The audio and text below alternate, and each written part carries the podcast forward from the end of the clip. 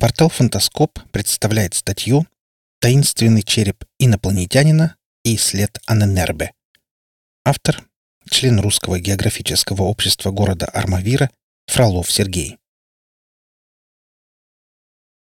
Не так давно члены Русского географического общества РГО Армавира и группа «Космопоиск» отправились в экспедицию в одну из республик Северного Кавказа Адыгею, и посетили по дороге уникальный палеонтологический и этнографический музей в поселке Каменномостском, который находится в 30 километрах от Майкопа по дороге в Гузерипль и плато Лагонаки. В горах Адыгеи обнаружили два черепа неизвестного науке существа и сундук с эмблемой Аненербе, пожалуй, самого секретного при гитлеровской СС общества, занимавшегося оккультными науками и потусторонними силами. Именно такая поступила к нам информация от двух человек, с которыми мы пообщались перед тем, как поехать в эти места. Соответственно, мы не смогли проигнорировать подобные вещи и отправились со всем этим разбираться на месте. В музее нас встретили очень хорошо и любезно. Хозяин паноптикума Владимир Геннадьевич Меликов оказался очень дружелюбным и общительным человеком, который и рассказал нам историю, как к нему попали столь странные экспонаты — Вместительный сундучок коричневого цвета с кожаной ручкой и эмблемой тайного общества Аненербе на крышке мне принес один пожилой местный житель. Рассказывает хозяин Хаджокского музея Владимир Меликов. Он настоящий отшельник, живет в лесу в землянке, но где конкретно, никто не знает. Это мой старый знакомый, часто приносит в музей редкие вещи, например, эдельвейсовский бинокль и немецкую аптечку с лекарствами тех лет. Как-то предлагал и фашистские ботинки, Говорил, пар двадцать у него еще есть. Тогда я задумался, а не тайник ли в лесу обнаружил старик. Причем все находки были в хорошем состоянии. Спички, к примеру, хоть сейчас огонь разжигай. Может, даже и целый схрон? Отыскать такое место — редчайшая удача. Разглядываем крышку сундучка, на которой четко видна официальная эмблема Аненербе. Гарнитура стилизована под руны. Сама надпись «Besondere Bekleiderung» означает примерно особое вложение. Так что же нужно было им в здешних местах? Артефакты, естественно, заинтересовали нас. Ведь если многие детали операции вермахта под кодовым названием «Эдельвейс», в ходе которой на самой высокой горе Европы Эльбрусе в Кабардино-Балкарии были установлены штандарты с фашистской символикой, известны историкам, то что делала эта тайная организация Германии в горах Адыгеи? По словам исследователей, эсэсовцев, скорее всего, интересовали загадки древних дольменов и повышенная природная радиоактивная аномалия в районе Кишинского каньона. Они также могли охотиться и за золотом Кубанской Рады, потерявшимся в этих краях в гражданскую войну. Аненербе переводится как «наследие предков», полное название — «Немецкое общество по изучению древней германской истории и наследия предков».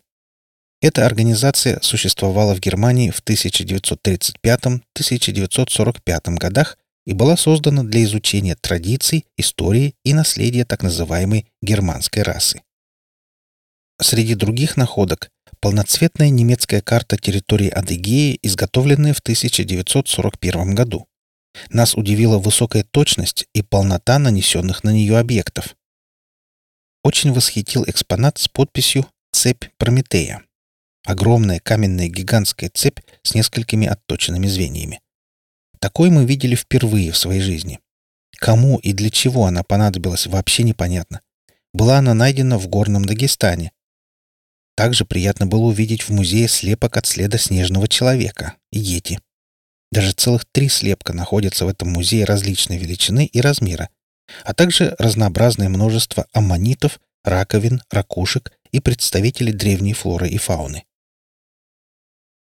Года два назад Владимиру Меликову спелеологи принесли два необычных черепа с рогами, которые, как они утверждают, найдены в одной из пещер на Большом Тхаче. С виду они напоминали останки животных, может, даже очень древних, ископаемых.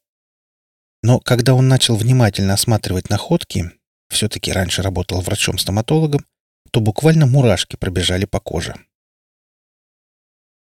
Посмотрите на характерное круглое отверстие в палец толщиной в нижней части головы, показывает Меликов на один из черепов.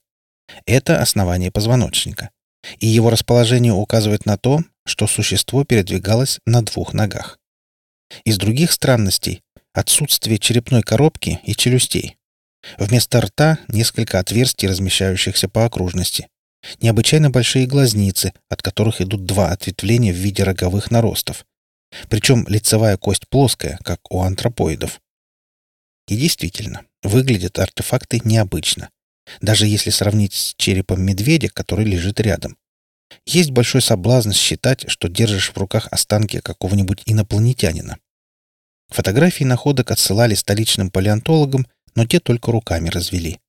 Только признавались, что ничего подобного раньше не встречали, и осторожно намекнули, может быть, черепа барана находились долгое время в водном потоке с песком и сильно деформировались.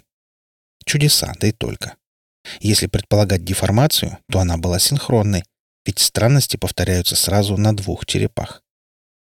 Наша исследовательская группа полагает, что такие находки тоже могли попасть в руки гитлеровских магов, которые охотились за необычными артефактами.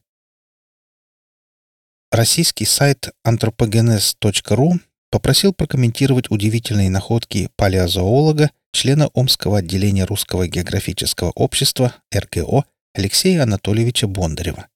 Вот его ответ. На фотографиях из музея изображены всего лишь два плохой сохранности черепа кавказских горных козлов – туров. Альтернативами при самом широком поиске тут могут являться серна и безааровый козел, но форма их рогов и лобной кости все же отлична от наблюдаемой на снимке.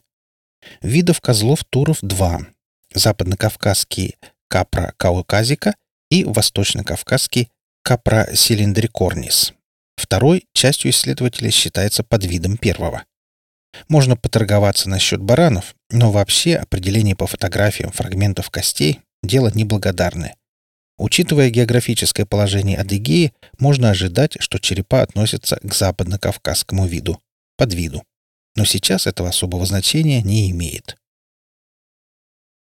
Кстати, мифологи, глянув на находки, сразу определили.